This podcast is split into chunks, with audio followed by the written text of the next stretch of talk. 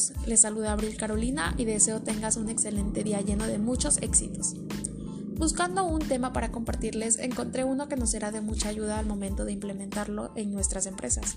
Se trata de la descentralización de la autoridad. Te invito a me acompañes y conozcamos más sobre este tema interesante. Me da gusto sigas conmigo.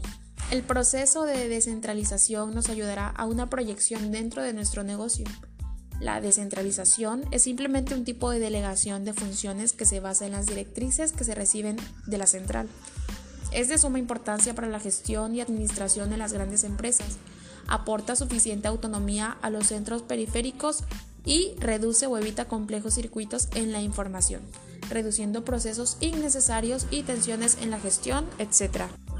Si bien las empresas grandes, medianas y pequeñas requieren planificar, organizar, ejecutar y controlar de la forma cada vez más adecuada, acertada y rápida sobre rápida posible dado el alto nivel de competitividad, existen en el entorno económico mundial, lo que obliga por lo tanto a las empresas más débiles y pequeñas a tomar decisiones más rápidas, acertadas y eficientes posibles, si quieren sobrevivir y a las empresas medianas y de gran tamaño demandan tomar decisiones muy oportuna, apropiada y pertinente dentro de los niveles de máxima capacidad de funcionamiento en aras de evitar los cuellos de botella que pueden reducir la velocidad de producción de la empresa en sus diferentes departamentos operativos.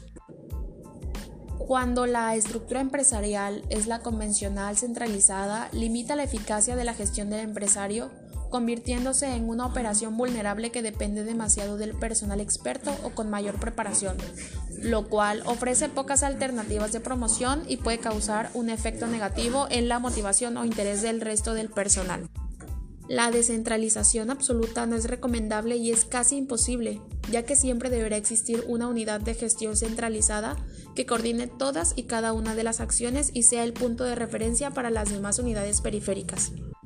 Una unidad grande se divide en otras unidades de negocio separadas entre sí, que a todos los efectos son unidades autónomas. Este tipo de estructura aún prevalece en muchas organizaciones empresariales. Son las llamadas comúnmente sucursales. Estas unidades son responsables del cumplimiento de los objetivos marcados por la unidad central y en todas ellas se aplican las mismas políticas económicas, financieras, marketing, personal, etc. Directrices emitidas de la central, pero ajustadas a cada una de ellas respecto a sus necesidades, dimensión o localización. Ahora bien, es necesario conocer algunos aspectos a evaluar de la descentralización. Una de las ventajas más importantes es la reducción de los circuitos, tanto funcionales como económicos, característicos en toda gran organización. Es sobre todo una forma eficaz de reducir o eliminar un porcentaje muy amplio de prácticas o tareas innecesarias. Otra ventaja es la rapidez con la que se pueden tomar decisiones importantes al no tener que consultar constantemente a la unidad central. La organización en su conjunto se puede adaptar con mayor rapidez y eficacia a cualquier cambio que se produzca en su mercado o zona geográfica. Entramos a punto, al punto de la descentralización funcional para expandir la visión y tener en mente todo lo que puede integrarla. La, la, descentralización funcional es más eficaz cuando ésta se aproxima más al concepto de descentralización regional o autónoma. Los responsables de las unidades de negocio periféricas deben ostentar la mayor autoridad posible. De otro modo, las ventajas en términos de desarrollo y la motivación serán menores en la organización. En una cadena de mando tradicional, los problemas que plantea la descentralización funcional tienen efectos negativos. A menudo, la descentralización funcional tiene efectos negativos y pueden restar la autoridad funcional y de gestión unipersonal porque la autoridad no se delega a una persona, sino a todo el grupo. Existen departamentos, por ejemplo, de producción o marketing, que tienen sus propias responsabilidades. Como es obvio, no es fácil descentralizar sus funciones, puesto que su coordinación resultaría difícil. En cada uno de estos departamentos se definen sus objetivos a nivel general de la organización.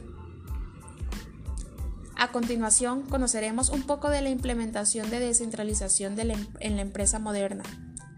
La introducción y el desarrollo de las nuevas aplicaciones tecnológicas han acelerado el crecimiento de la descentralización y al mismo tiempo se ha visto el incremento del poder e importancia de la unidad central.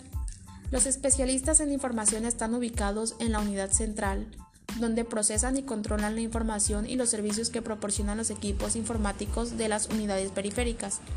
La gestión general de la empresa se realiza eficazmente desde esta base o unidad operativa, por lo tanto, ejecutar de manera objetiva las decisiones que se marquen a todos los niveles.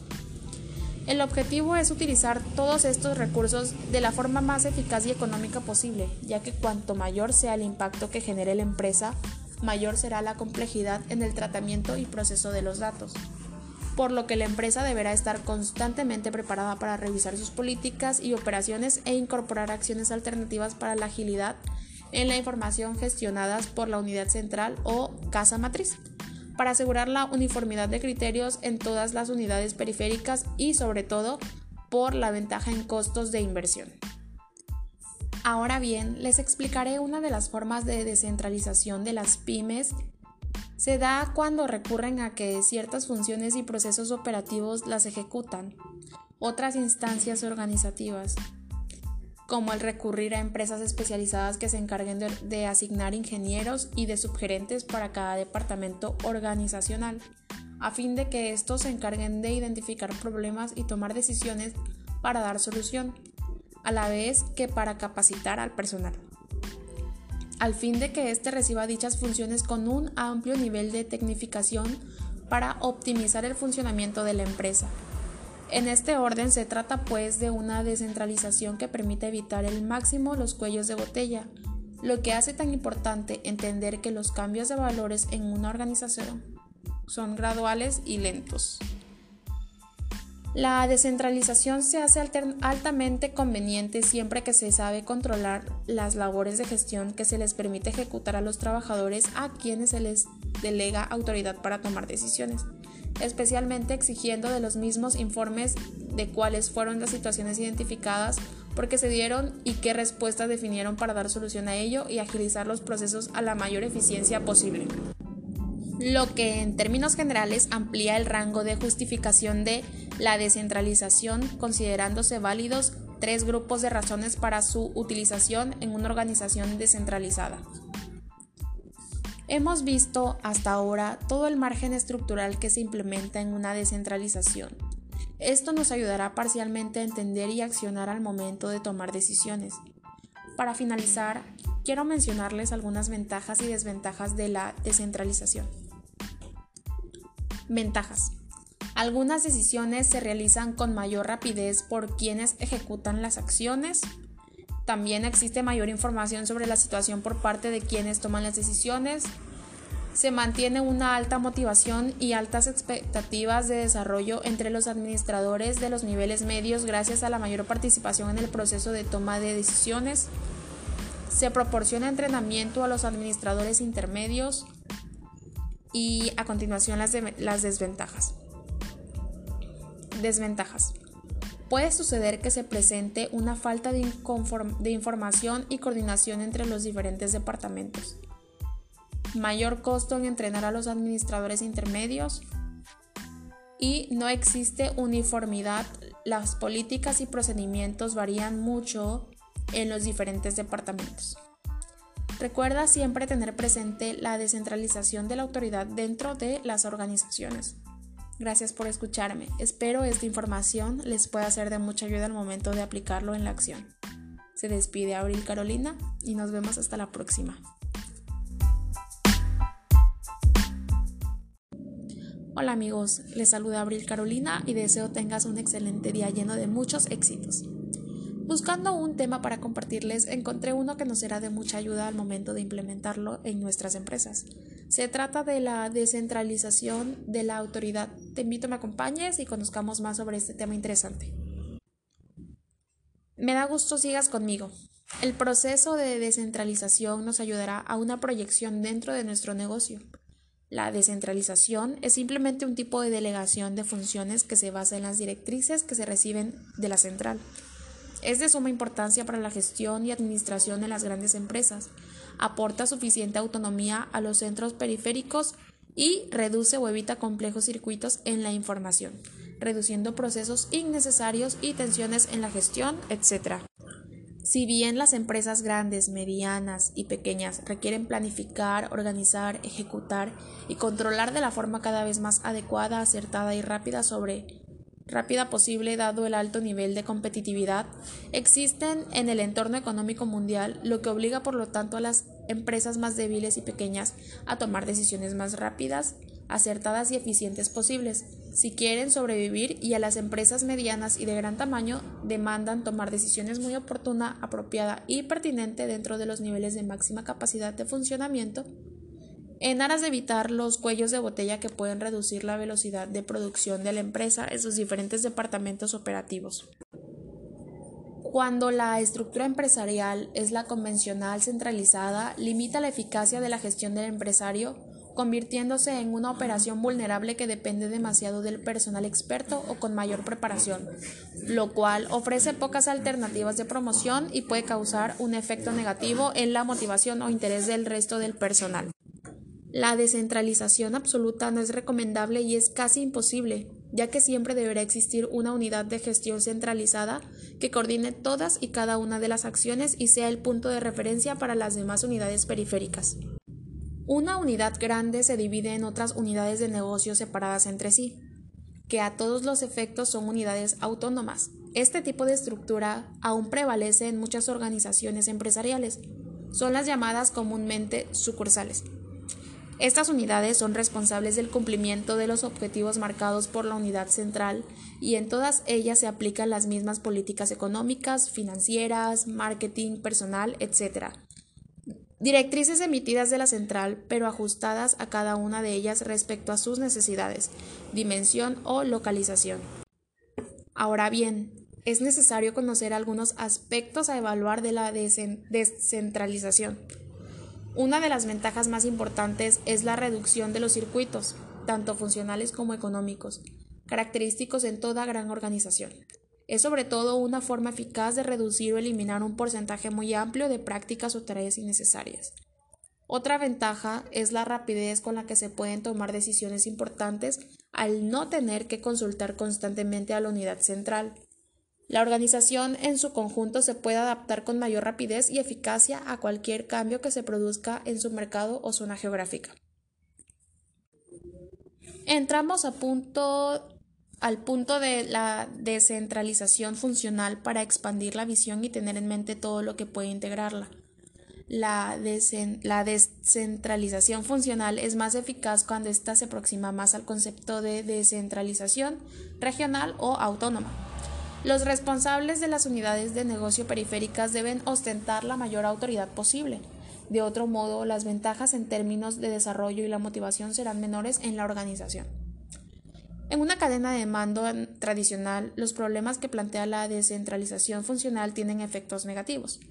A menudo, la descentralización funcional tiene efectos negativos y pueden restar la autoridad funcional y de gestión unipersonal porque la autoridad no se delega a una persona, sino a todo el grupo. Existen departamentos, por ejemplo, de producción o marketing, que tienen sus propias responsabilidades.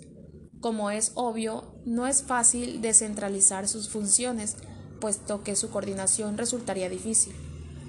En cada uno de estos departamentos se definen sus objetivos a nivel general de la organización. A continuación, conoceremos un poco de la implementación de descentralización em-, en la empresa moderna. La introducción y el desarrollo de las nuevas aplicaciones tecnológicas han acelerado el crecimiento de la descentralización y al mismo tiempo se ha visto el incremento del poder e importancia de la unidad central. Los especialistas en información están ubicados en la unidad central, donde procesan y controlan la información y los servicios que proporcionan los equipos informáticos de las unidades periféricas. La gestión general de la empresa se realiza eficazmente desde esta base o unidad operativa, por lo tanto, ejecutar de manera objetiva las decisiones que se marquen a todos los niveles.